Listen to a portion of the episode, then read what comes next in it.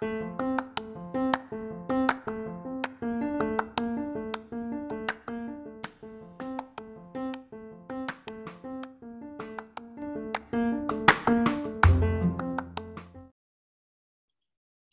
voltamos. Eu sou Felipe Pinheiro, médico oncologista, professor de medicina, e estamos aí no episódio 37 do podcast E Agora Faço Como. Hoje vai ser uma mistureira doida de várias conversas, ideias que tive essa semana com colegas, colegas de trabalho, amigos, conhecidos, etc. Tudo começou com algumas revoltas de dois ou três é, amigos, colegas sobre pessoas que almejam, almejam não, mas que estão em determinadas posições nas, nas instituições, seja como médico, enfermeira, nutricionista, gestor, administrador, cirurgião, plantonista, concursado, não interessa. Concursado não, mas né, dentro de instituições privadas que a gente trabalha. E que é, chegou nessas instituições, na, na as faculdades, aí, tanto públicas quanto privadas, por, por amizades, por conhecimento, porque amigo de fulano, então teve muito essa conversa de que, ah, Beltrano tá, tá, tá desse jeito porque conhece fulaninho, é, Ciclaninha tá desse, nessa posição na faculdade porque é amigo de Beltraninho, fulaninho tá recebendo um salário maior que o meu como, sei lá, oncologista porque é amigo, então teve essa conversa essa semana de, de, de em vários, vários pontos, é, com várias pessoas diferentes, em várias instituições diferentes, e resolvi falar que isso é uma conversa que normalmente rola, né, entre, entre colegas de trabalho, entre até alunos, alunos falando que fulano tirou nota boa porque o professor gosta dele, porque não sei quem e tal. Então rola essa coisa no, no imaginário. E aí trazer um pouquinho de, de filosofia a respeito disso, de pensamento, né? Quanto isso está errado, quanto isso está certo. Será que é demérito do, da pessoa é, de ter chegado a determinados lugares? Será quanto, o quanto de certeza a gente tem realmente que a pessoa chegou a, a posições ou salários melhores comparativamente por conta de, de amizades ou conhecimentos em que ponto a gente tem certeza que, que aquele aluno tirou uma nota melhor do que o outro, porque o professor gosta mais dele ou não, porque ele é gente boa, porque ele conversa bem, etc. Primeira coisa é essa, a gente não tem certeza dessas coisas, impossível ter certeza, a gente não sabe o que aquelas pessoas fizeram previamente em outras instituições, em outras faculdades, em outras matérias previamente, fora da, da instituição escolar, matérias extras, opcionais, estágios, etc. Não temos como saber. É, a outra coisa, será se foi realmente amizades, conhecimentos, etc., que levaram elas a esses, esses postos? Ou foi um conjunto de, de boa produtividade, atividade sempre exemplar, estudo, dedicação, associado a um bom relacionamento, um bom networking, conhecimentos prévios, etc. Será se foi mesmo só a questão da amizade, e aí eu trago Cícero, né, do o livro da amizade, que fala é, um pouco, fala de tudo da amizade, um livro maravilhoso para quem quer estudar um pouquinho sobre amizade. Fala que as amizades são elas tidas, isso minha interpretação, melhores o quanto mais tempo tem. Então, se eu sou amigo de uma pessoa desde dois anos de idade, cinco anos, sete anos, dez anos, a gente carrega semelhança nas condutas, semelhança nas coisas que a gente não gosta, nas coisas que gosta, nas nossas condutas morais, etc.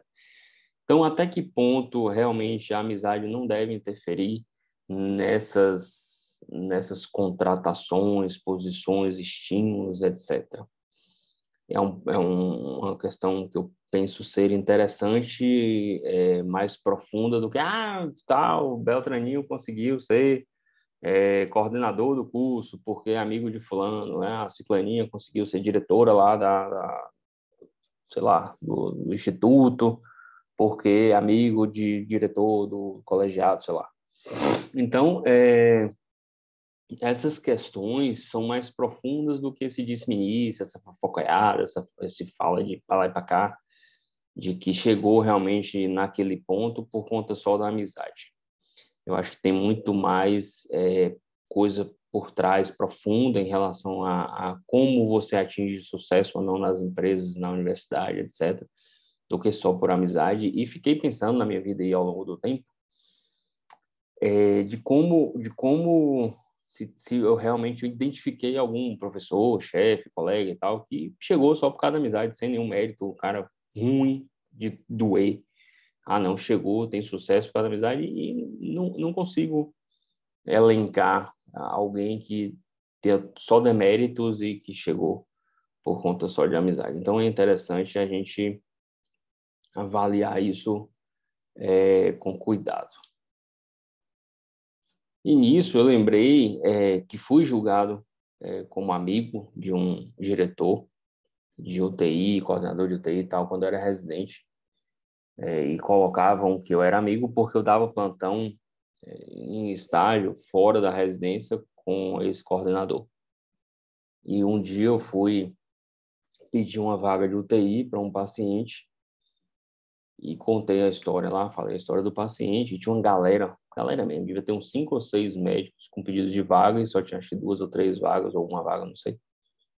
E eu cheguei por último, assim, eu não fui o primeiro a pedir a vaga. E normalmente eu já dei plantão de UTI e é muito comum usar a ordem de solicitação, já que todos são graves, todos aparentemente são iguais, né? Então, pediu primeiro, vai colocando na ordem lá. E ele usou e, e liberou a vaga para o meu paciente porque disse que eu fui o, o que melhor passou a história clínica. E aí falar um pouquinho para os estudantes de medicina, recém-formados, residentes, etc. Qual a melhor forma de passar? Então, assim, colocaram que eu consegui a vaga porque eu era amigo dele e dava plantão com ele fora do, do hospital. Ele falou que foi por conta de uma história bem passada e, modéstia à parte, foi uma história realmente bem passada. Assim, passou, passei é, é, detalhes objetivos e coisas importantes. Então, não faltou o que é importante e não ficou enrolando e ludibriando e, e demorando demais, já que o cara tem que fazer ele na UTI. Como é que passa uma história, uma história é, bem feita? Primeiro, tente ser objetivo. Saiba que o cara que está te ouvindo, a mulher, o, o homem, a recepção lá do, do é, da regulação, da UTI, o médico, né? o médico regulador, a médica reguladora, tem o que fazer, tem tupido de trabalho. Você não vai mandar um negócio gigantesco que não tem nada a ver. Então, o cara fraturou um fêmur, precisa transportar para um, um hospital de de ortopedia para consertar uma fratura de fêmur, mas você fala que se ela tomou banho de rio, se ela teve chagas na infância, se morou em Irecê não sei quando, depois teve três filhas é, e a mulher tem 90 anos. Você, essa história deve estar no prontuário, joia, maravilhoso, mas não numa passagem de plantão. Não entendo que deve estar no, num pedido de vaga de UTI, num pedido de transferência que tem que estar numa passagem de plantão, no pedido de transferência, no pedido de vaga de UTI, de emergência, de, sei lá, de transporte, é o que importa para a vaga de UTI, para o transporte, para a admissão, para a passagem do plantão. Primeira coisa, ser objetivo. Outra coisa, e aí a grande dificuldade da maioria dos alunos é saber o que é importante e o que é ser objetivo. Então, alguns são tão objetivos e querem ser objetivos e esquecem coisas importantes. Então, você, por exemplo, vai falar dessa paciente com fratura do fêmur transportar, tará, tará, e aí o, o, médico regulador pergunta, tá usando oxigênio ou não? Ah, não sei, não olhei. Ah, o que, que tem a ver? Tem a ver que vai transportar, você sabe se tem oxigênio, não tem, vai na UTI, vai, vai de ambulância comum. Então, cuidado com a objetividade é a grande coisa que a gente vê na faculdade, nas aulas e, e no dia a dia, é transportar uma coisa, fazer, colher uma história gigante e espremer isso para que fique objetivo e contenha todos os dados necessários. Você aprende isso é, estudando aquele caso, então você vai estudar trauma, fratura de fêmur, por exemplo, que pode dar embolia, que pode dar embolia gordurosa, embolia, é, outros tipos de embolia, dor, controle de dor, hemodinâmica, então você vai ver o que importa naquele caso, vai colher a história completa, ver se tem associação com outra coisa, está usando anticoagulante, não está, tem outras comorbidades que complicam a cirurgia, não tem, e vai focar naquilo, organizar aquilo de forma mentalmente inteligível, no sentido prático, Começar pela história, passar os exames, exame físico, exame laboratorial de imagem, pedir a transferência, pedir a vaga, etc. E tal. Então, essa é a forma é, é melhor de passar um caso quando você vai passar para algum outro colega, um plantão de UTI, um plantão de emergência, trocar plantão de um para o outro, pedir vaga, porque as outras pessoas estão com pressa, o mundo hoje cada vez mais com pressa. Vai fazer mal feito? Não. Ah, não, fratura de fêmur, tome, como? Quantos anos? É homem, mulher? Tem comorbidade? Não tem, aí também não dá. Então, é uma ciência um pouquinho difícil esse equilíbrio entre objetividade e é, não faltar coisas essenciais.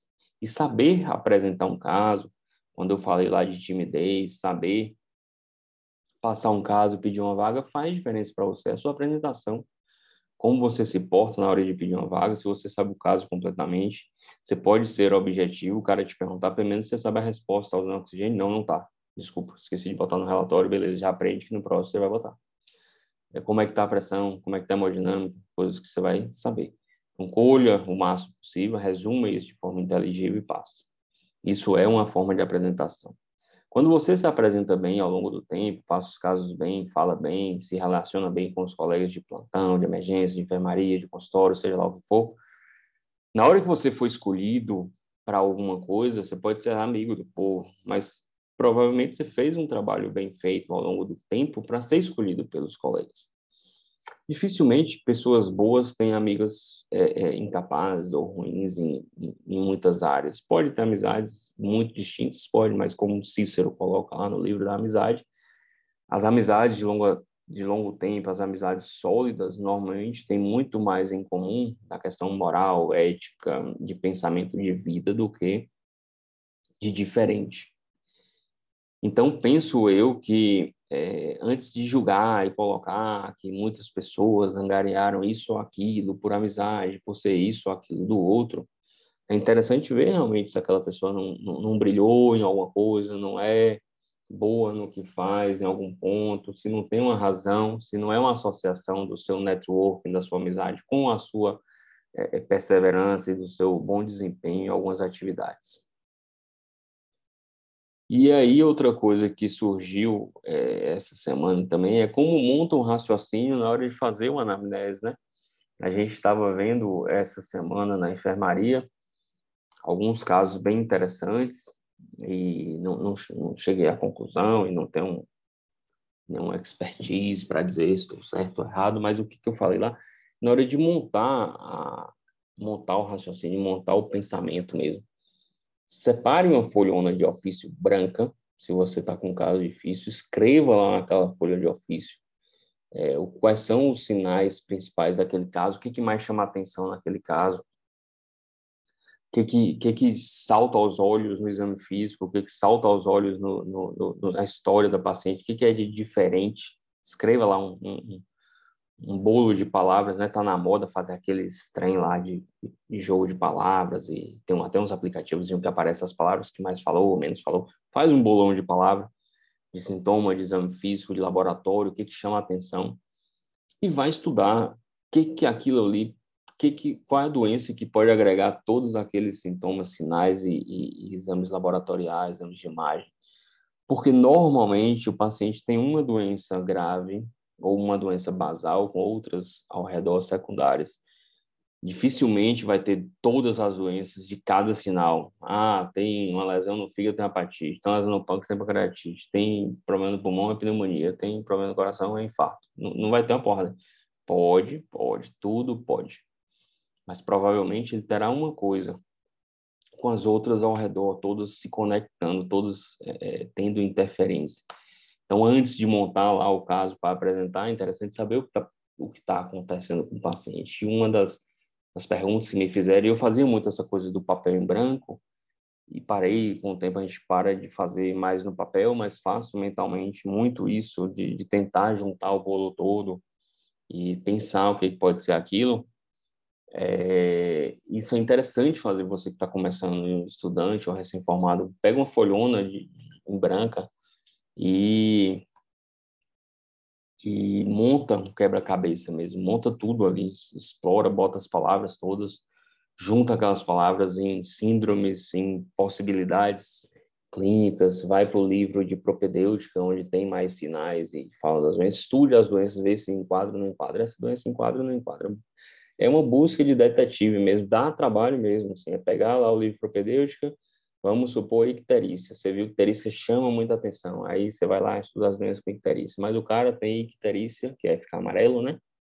Com, sei lá, sangramento no ouvido. Eu estou inventando aqui, chutando coisas malucas para passar a ideia e você vai lá e estuda as 12 doenças, 15 doenças que causam icterícia lá no, no, no, livro de propedêutica, no livro de clínica. Você pega as doenças e vai para o livro de clínica. Fala, zorra nenhuma aqui está tendo sangramento no ouvido. Não achou nenhuma joia, vamos pensar em coisas separadas. Ah, não, achei três aqui que pode dar icterícia e o cara pode sangrar o ouvido. Você vai mirar mais nessas. Então é um jogo de detetive, de busca, de correr atrás mesmo, dá trabalho e é super divertido. Para quem gosta, eu adorava fazer isso, adoro o caso difícil. E ficar buscando, você tem que conversar, esclarecer os pacientes que vai dar trabalho, vai demorar, não vai ser coletou o exame, deu o diagnóstico. Infelizmente as coisas não são assim. A gente tem que montar o quebra-cabeça para descobrir o que está acontecendo com alguns pacientes de diagnóstico mais difícil. E tudo isso que você faz ao longo do tempo, você vai cativando amizades, cativando amizades com a equipe multidisciplinar, cativando amizades no hospital, mostrando que você está fazendo um trabalho direito, está crescendo junto com a equipe, está buscando saber é, o que, que aquele paciente tem, colaborando com, com o diagnóstico.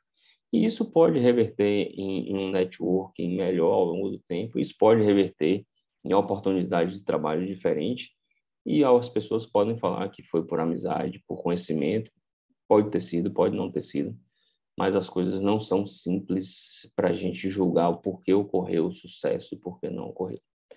Era isso por hoje, um grande abraço e até a próxima.